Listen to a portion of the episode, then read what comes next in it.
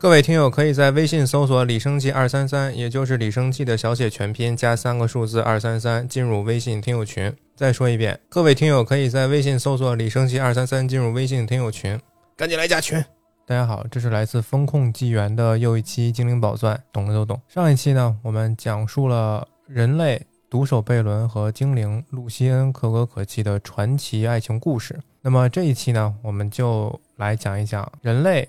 在苏醒之后，和精灵在这一片大陆之上发生的众多传奇故事。人类的故事呢，从纳国斯隆德的王芬罗德·菲拉贡德说起。有一天傍晚，他在野地里散步的时候，在大山脉底下的一条河谷当中，他看见了隐约的火光，并听见从远处传来了歌声。对此，他感到十分奇怪，因为居住在这里的绿精灵呢是不点火的，而且他们也不会在晚上唱歌。起先，他还以为是北方的奥克突破了北方联盟的防线，入侵到了这里。但等他悄悄走近后，才发现，哎，还真不是这样。因为唱歌的人用的是一种他不曾听过的语言，既不是矮人语，也不是奥克语。他就悄悄地站在那黑夜的树影当中，向下一望，看见了一群陌生人。这些呢？就是苏醒之后迁移迁徙到此地的人类，他们跟随着一位叫做老贝奥的人类首领，成为第一支进入贝列瑞安德的人类。他们唱歌呢，是因为他们高兴于自己已经逃离了所有的危险，终于来到一块没有恐惧的土地之上。芬洛德呢，看他们看了很久，觉得非常喜欢这些人类，但他还是躲在树后，等到他们一一入睡。等他们都睡着了。他才拿起了老贝奥放在一旁的一柄粗陋的竖琴，开始弹起人类耳朵从来没听过的音乐。在芬罗德的弹唱中，熟睡的人一一醒来，每个人都以为自己是在做某种奇妙的美梦，直到发现自己身旁的同伴也跟着自己一样在聆听。但是他们既没有声张，也没有打扰那一段弹唱。因为那音乐与歌声实在是太美妙了。精灵王者的话语中充满了智慧，凡是聆听的人内心都变得更加聪慧。他所唱关于阿尔达的创造，以及越过大海阴影另一方阿门州的欢乐，随着歌声仿佛图画般一幕幕展现在他们的眼前。芬洛德的精灵语呢，也随着这段音乐在他们的脑海中开始释放它的意思。因此，人类称这位他们第一个遇见的阿尔达精灵芬洛德·费拉贡德为诺蒙。在人类的语言中，就是智慧的意思。而且，由于阿尔达精灵比其他所有种族更加擅长语言呢，芬洛德发现他慢慢的也能解读人类的语言和心思了，甚至在他们还没开口说话之前就能明白他们的意思。因此，没有多久，芬罗德就能和贝奥沟通谈话了。但是，当芬罗德询问老贝奥有关人类的起源和他们的旅程的时候，老贝奥只说了一点点，因为事实上他也就知道这么多。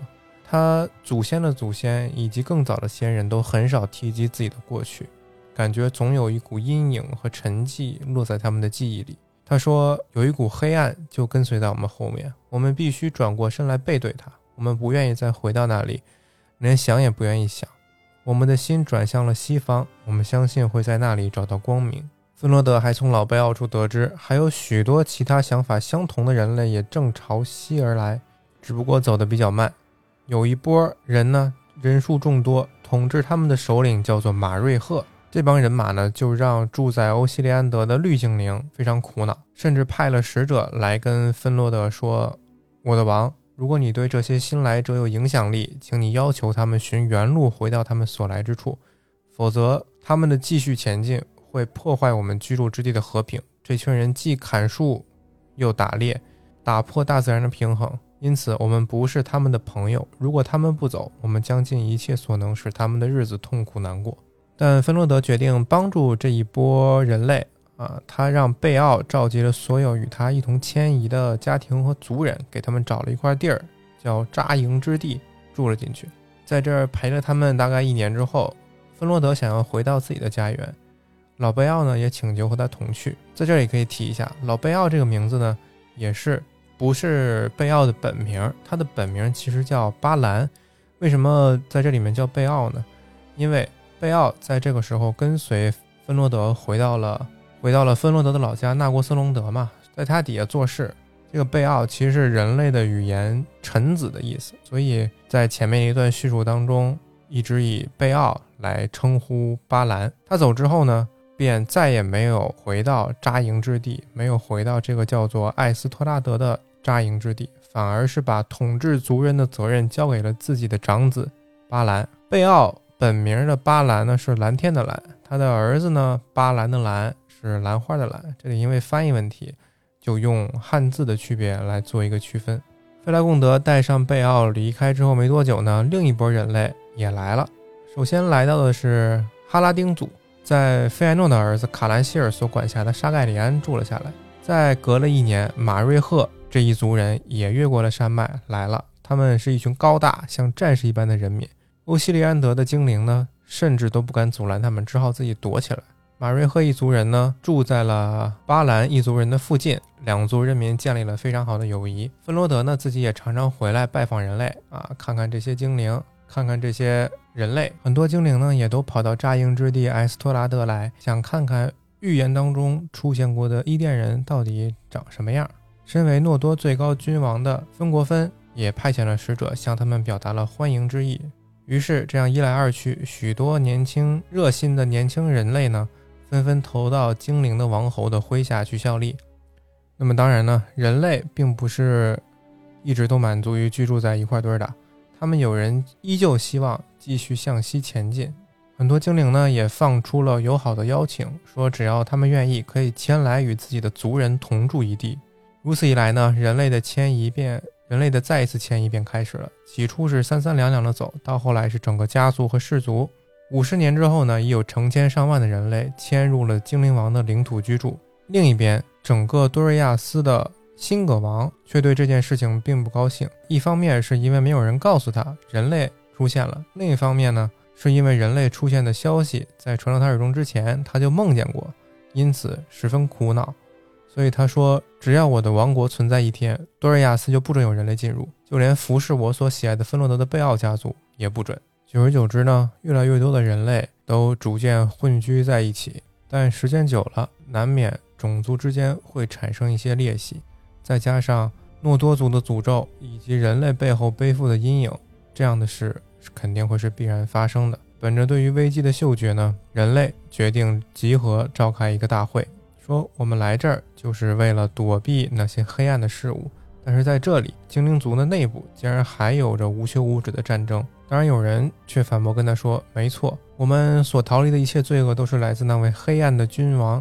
但就算我们现在回头，他难道就不追我们了吗？除非他被击败，或至少同盟始终稳定住这个邪恶的君王。唯有靠着勇敢的精灵，他才能被挡在北方。或许正是为了这个目的，为了帮助精灵，我们才被带到这块土地上来。”对此，贝奥家族的领袖贝瑞格说：“我们的生命已经够短了，这件事儿。”就让精灵操心去吧。这时，人群中站起来一个人，样子呢看起来很像马瑞赫的孙子之一阿姆拉赫，说了一堆狠话。他说：“这一切都只是精灵之间的传说，专门欺骗什么也不知道的新来者。那个大海没有对岸，西方也没有光明。你们是在跟着精灵的愚蠢火光走向世界末日。你们有谁见过神？又有谁见过那个北方黑暗的君王？想要统治中土大陆的，我看其实是精灵吧。”他们十分贪心，想要得到更多财富，因此拼命挖掘大地的秘密，却因而惊动了住在地底的东西，引发那些东西的愤怒。这就是精灵一直在做的事儿。如果精灵不来干涉我们的话，这个世界这么大地方，怎么会没有我们人类的立足之处呢？听见他说这话的人都惊呆了，坐了好半天，恐惧的阴影落在他们的头上。于是，很多留在扎营之地艾斯托拉德的人开始准备离去。贝瑞格带领了千余名贝奥的百姓往南而去。从此再也没有出现在记录之中。但是阿姆拉赫却后悔了，说：“现在我和那位谎言之王摩苟斯结了仇，至死方休。”于是他往北方而去，投入了在前线的麦斯洛斯的麾下。但是他的百姓中呢，却有着那种逃避战争、不想陷入争斗的想法。他们就和贝瑞哥一样，在这一群人当中重新选了，重新选了一位领导人，带领他们往回走。从此呢，也失去了消息。另一支人类的大部队哈拉丁族呢，他们一直住在沙盖里安，过得还算不错。但是他们没有领导管理的领袖，而是分散各处，自扫门前雪。团结呢，可能要差一点。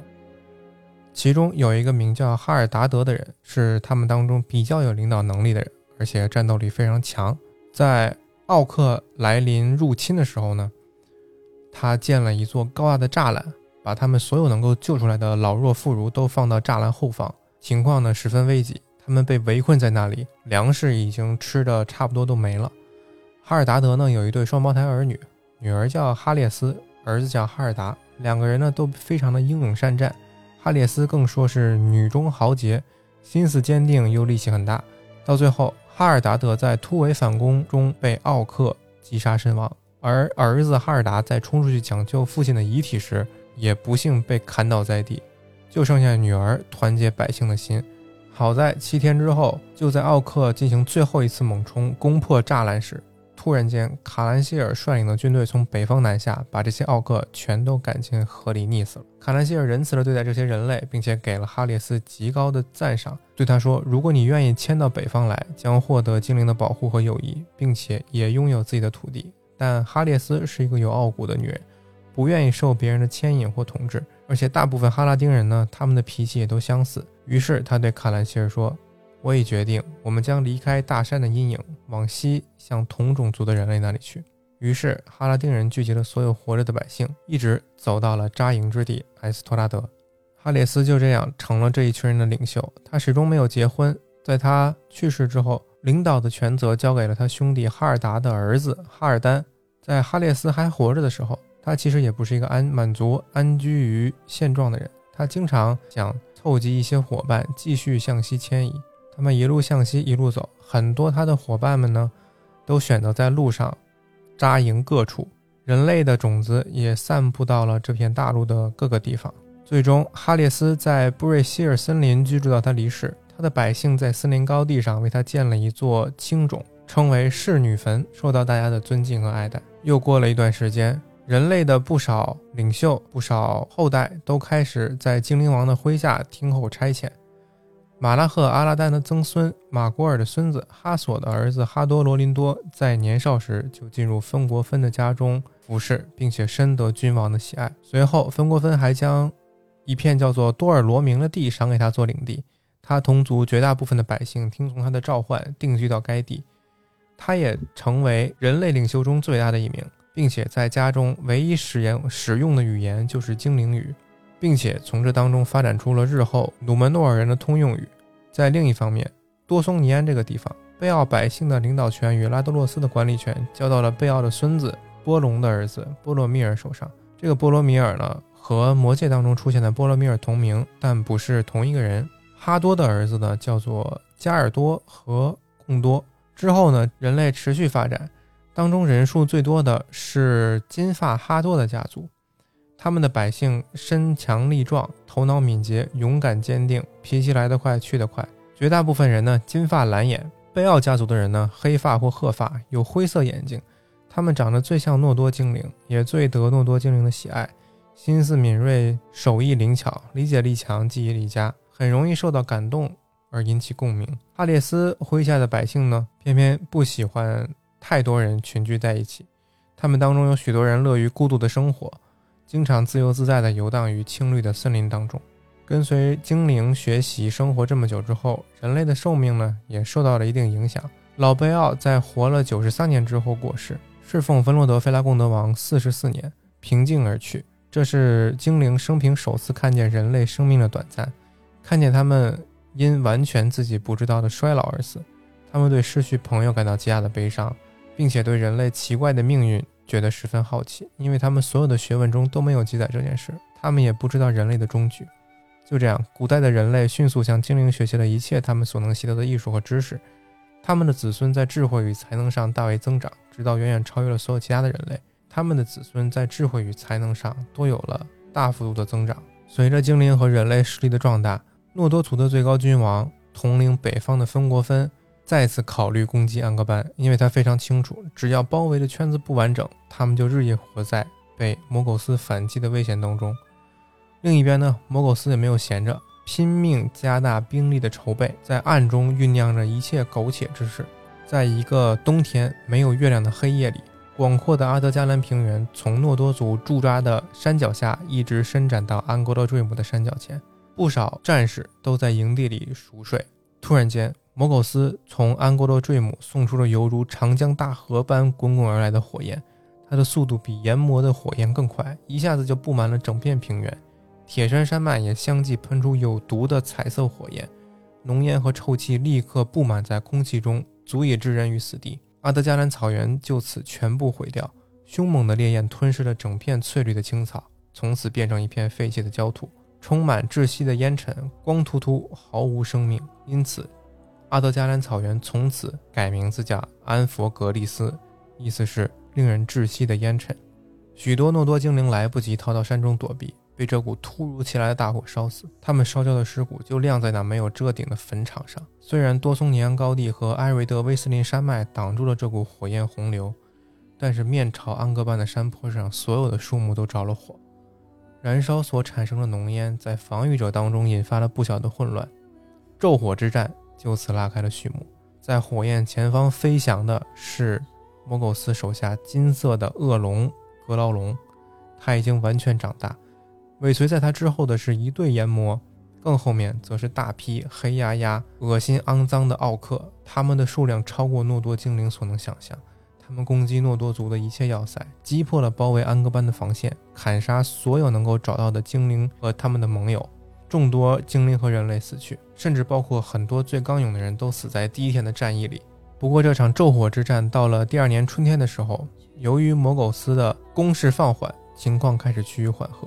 但这时，精灵的势力呢也四分五裂，绝大部分灰精灵放弃了北方的战士，逃往南方，进入多瑞亚斯避难。辛葛的王国呢，实力一时间大为增强。王后美利安的美利安环带依旧在起着作用。邪恶暂时还无法进入这个隐藏的王国，而有的呢，则逃到了纳国斯隆德；有的呢，逃到了欧西利安德；有的呢，甚至在荒野中流浪。在这场战争当中呢，费纳芬的儿子首当其冲，遭受最猛烈的攻击。安格罗德与埃格诺尔双双战死，贝奥家族的领袖布瑞格拉斯以及极多的人类勇士也都倒在战场上。但是布瑞格拉斯的弟弟巴拉希尔却在较远的西边和敌军厮杀。从南边匆匆赶来的芬洛德费拉贡德王被敌人切断了后方大军，但是却被一小队前锋包围，眼看就要丢掉自己的性命。然而，人类巴拉希尔带领一队人前来解救。为了报答巴拉希尔，芬罗德为他立下一个誓言：他将固守与巴拉希尔及其百姓之间恒久不渝的友谊，在他们需要的时候一定帮上他们。然后，他将手上的戒指拔下来，给了巴拉希尔。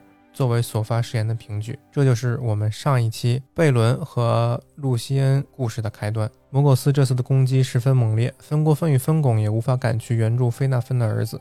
同时，金发哈多战死在堡垒跟前，他是芬国芬王的后卫，享年六十六岁。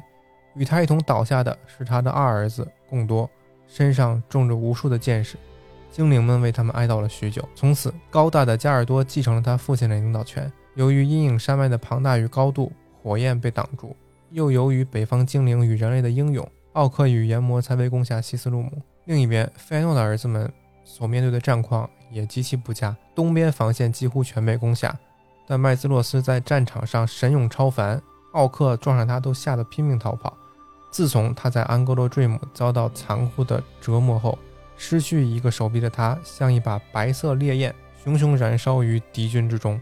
格劳龙的烈火烧毁了各个驻地，奥克的军队呢占领了众多的要塞。慢慢的，多松尼安陷落，费纳芬的费纳芬的儿子阵亡，费埃诺的儿子也都被驱离了他们的驻地。芬国芬感觉到诺多一族将会一败涂地，在充满愤怒与绝望之下，他跃上了他的骏马，一路穿过火焰之地佛格利斯地区，单枪匹马闯到了安格班的大门前，大声吹响号角。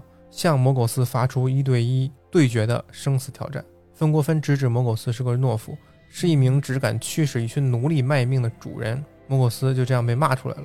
从他弟弟的王座慢慢走上来，他全身披戴黑色的甲胄出来应战。站在诺多君王面前的他，犹如一座巨大的高塔，戴着铁王冠，举着巨大的黑色盾牌，上面有他黑色的纹章。盾牌落在他身上的阴影，仿佛暴风雨的乌云。然而，芬国芬在他底下犹如一颗闪亮的星辰。他身着银色的甲胄，他身着银色的铠甲，蓝色的盾牌上镶着水晶。他拔出他的宝剑，领吉尔，剑锋闪耀，犹如寒冰。摩苟斯高高举起他的地狱之锤格隆德，像雷电箭矢般的速度挥洒而下。但是芬国芬一跃而过，格隆德在地上锤出一个大坑，从坑中冒出了浓烟和火焰。莫苟斯多次试图砸死他，每一次芬国芬都及时跳开，如同一大片乌云中闪射而出的银色电光，同时在莫苟斯身上砍出七道伤口。莫苟斯连续七次发出痛苦至极的嚎叫，回荡在北方大地之上。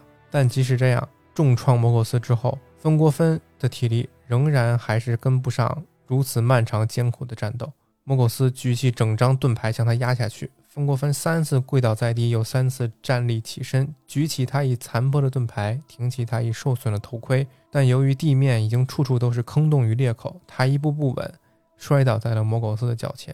摩苟斯伸出左脚踩住他的脖子，那重量仿佛一座大山当头压下。绝望的芬国芬发出最后的奋力一击，将宝剑领吉尔完全砍入踩他的那只脚，随即喷涌而出的乌黑血液冒着黑烟，迅速注满了地狱之锤所锤出的一个个孔洞。那么随即，芬国芬诺多族的最高君王，古代所有精灵王中最英勇超凡也最骁勇善战的一位，就此陨落。摩苟斯从地上一把抓起精灵王的躯体，欲折断他的骨头，打算将他丢去为他的狼群。但是巨鹰王索隆多从他的巢穴疾飞而来，飞到摩苟斯的头顶，伸出利爪抓上他的脸，然后迅速用巨爪抓住芬国芬的躯体，瞬间攀升到奥克剑士所不及之处，带着他振翼离去。他们把他放在了隐藏之谷冈多林的北方山顶上。芬国芬的儿子图尔贡前来此处为他父亲建了一座高大的圆锥形石冢。从此之后，没有任何奥克胆敢经过或靠近芬国芬的坟墓。而摩苟斯自那天以后，也只能永远瘸着一只脚走路。他身上的伤口所引发的剧痛是永远治不好的，而他的脸上则有巨婴留下的一条条疤痕。诺多族之王芬国芬陨落的消息传到西斯路姆，人民的哀悼声直震天地。芬巩在悲伤中担负起了芬国芬家族与诺多王国的领导责任。现在，摩苟斯的力量笼罩了整个北方大地，整片土地都一点一点变成了充满恐怖与黑暗鬼魅的区域。在暗夜笼罩下的森林变得焦黑狰狞，变得焦黑狰狞。它们纠结盘错的树根在黑暗中摸索起来，像爪子一样。进入森林的人很快就会迷路，被恐怖的幽灵掐死，或追赶到发疯。两年之后，诺多族依旧守住西里安河源头往西的一片通道，因为海神乌欧摩的力量在那片水中。米纳斯提利斯在奥克的疯狂进攻下依然矗立着。芬国芬陨落之后，摩格斯手下最厉害，也是我们最熟知的大将。索伦终于亲自出马来对付欧罗德瑞斯，西里安岛上坚固塔的驻守者。索伦现在已经成为了一个威力强大的魔法师，阴魂与幽灵的主宰。他的思维极其的腐坏，手段极其的残忍，毁坏一切他所接触的，扭曲一切他所掌握的。他是妖狼的王者，他的统辖范围内尽是恐怖。他以突袭攻取了。坚固的米纳斯提利斯，欧洛德瑞斯被迫撤退，逃往纳国斯隆德。于是索伦将米纳斯提利斯当做了魔苟斯的瞭望塔，一个邪恶的堡垒。美丽的西里安岛从此变成了受诅咒的可厌之地，更名为妖狼之岛。从此之后，没有任何生物可以穿越该地而不被坐镇在塔中的索伦察觉。拿下这块难啃的骨头之后，摩苟斯继续残忍地追杀他的敌人。逐步搜索他们藏匿的地点，一个接一个拿下他们的堡垒。奥克变得越来越大胆，毫无阻拦地深入腹地，抓住了很多诺多与辛达族的精灵，让他们作为奴隶，胁迫他们与知识与技能为摩苟斯效力。摩苟斯还派出了更多的奸细，他们经过乔装打扮，满口谎言，在人类和精灵之中挑起事端，让他们彼此互相出卖与背叛。面对人类呢，莫苟斯还采取了不同的话术。说他们的灾祸都是因为效力诺多族这些叛徒而造成的。如果你们肯离开他们，你们将从中土大陆真正的主人手里啊，在他看来肯定是自己摩苟斯了，得到真正的荣誉和公众的奖赏。不过人类的三大家族并不听信他的话，就算被抓到安格班受尽折磨，也没有屈服。因此摩苟斯满心憎恨地追杀他们。另一边，邪恶的势力终于来到了。多瑞亚斯来到了辛格的领土之中。好在辛格的手下边界守卫队队长强攻贝列格带领了一队手下精兵，在奥克毫无防备之下击溃了他们，并且在他们的持续防守之下，纳沃斯隆德有了喘息的机会，得以重新聚集他的力量。这段时间呢，人类的后代的后代逐渐长大成人，其中有一对叫做胡林和胡奥的兄弟，在对抗奥克的战斗之中呢，陷入了危机。巧合的是，巨鹰之王索隆多看见了他们，派了两只老鹰去救，把他们在一起，飞过山脉，送到了秘密之城——隐秘之城冈多林。当冈多林的主人图尔贡知道他们的出身之后，热情接待他们，好吃好喝，住了将近一年的时间。胡林呢，在这段日子里面学习了很多精灵的学问，但这个地方大家都知道，隐秘之城嘛，来了就别想休想的出去。但胡林和胡奥很想回到自己遭受围困的百姓当中，于是胡林对图尔贡说：“我们不像精灵，是会老死的凡人，你们可以忍耐等候数百年，预备在遥远的将来与敌人决一死战。但我们的岁月十分短暂，我们的希望与力量很快就会衰微。此外，我们并没有找到前来冈多林的路。”我们确实不知道这座城的位置在哪里。我们是被高空送过来的，我们一路上什么都没有看清。图尔贡听了他们的话，说觉得在理，于是跟他说：“如果巨鹰之王，如果巨鹰之王愿意的话，你们可以按照所来之路离开。回去之后，虽然他们的长辈加尔多询问你们这一年到底怎么回事，怎么流浪了一年，气色还这么好，当然。”胡林和胡奥和冈多林城之主图尔贡有了约定，不能透露这个隐秘之城的任何事情，所以他们只能说我们是在发誓不吐露一字的情况下才获准回来的。其他人也就没再追问。但刚才我们说过，人类之中有叛徒。胡林胡奥这段神奇的经历很快就传到了魔苟斯的耳中。冈多林之主图尔贡呢，知道安格班已经攻破了联盟的防线，但呢。他也不想牺牲任何子民前去参战。他认为其他人的兵力已经够强，而且时机还不成熟。他也坚信安格班围困的结束是诺多一族覆灭的开始，除非得到更多的帮助。于是他开始派人去找寻维列诺，找寻精灵的老家，寻求众神伟大的原谅和帮助。但无论派去多少使者，这些人呢，要不就是失去踪影，要不就是只有几人无功而返。另一边，摩苟斯面对这样一个隐秘之城，心里也非常没没底。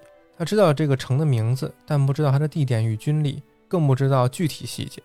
一想到图尔贡，他就分外寝食难安。因此，他派出比以往更多的奸细进入贝列瑞安德。另一方面，他将奥克的主力全部召回安格班。就这样，整个大陆再度拥有几年短暂的和平。安格班的熔炉呢，又开始日夜加紧的赶工。直到七年之后，摩苟斯再次重新发动了攻击。他派出为数极为众多的一支大军进攻西斯路姆。多尔罗明的领袖高大的加尔多在西利安泉堡垒攻防战中不幸中箭身亡。他的父亲哈多罗林多也在不久之前宣布战死。好在胡林这样一位年轻人，刚刚成年，驱退了奥克，在艾瑞德威斯林山脉上对他们展开大屠杀，追杀他们直到那片火焰平原之上。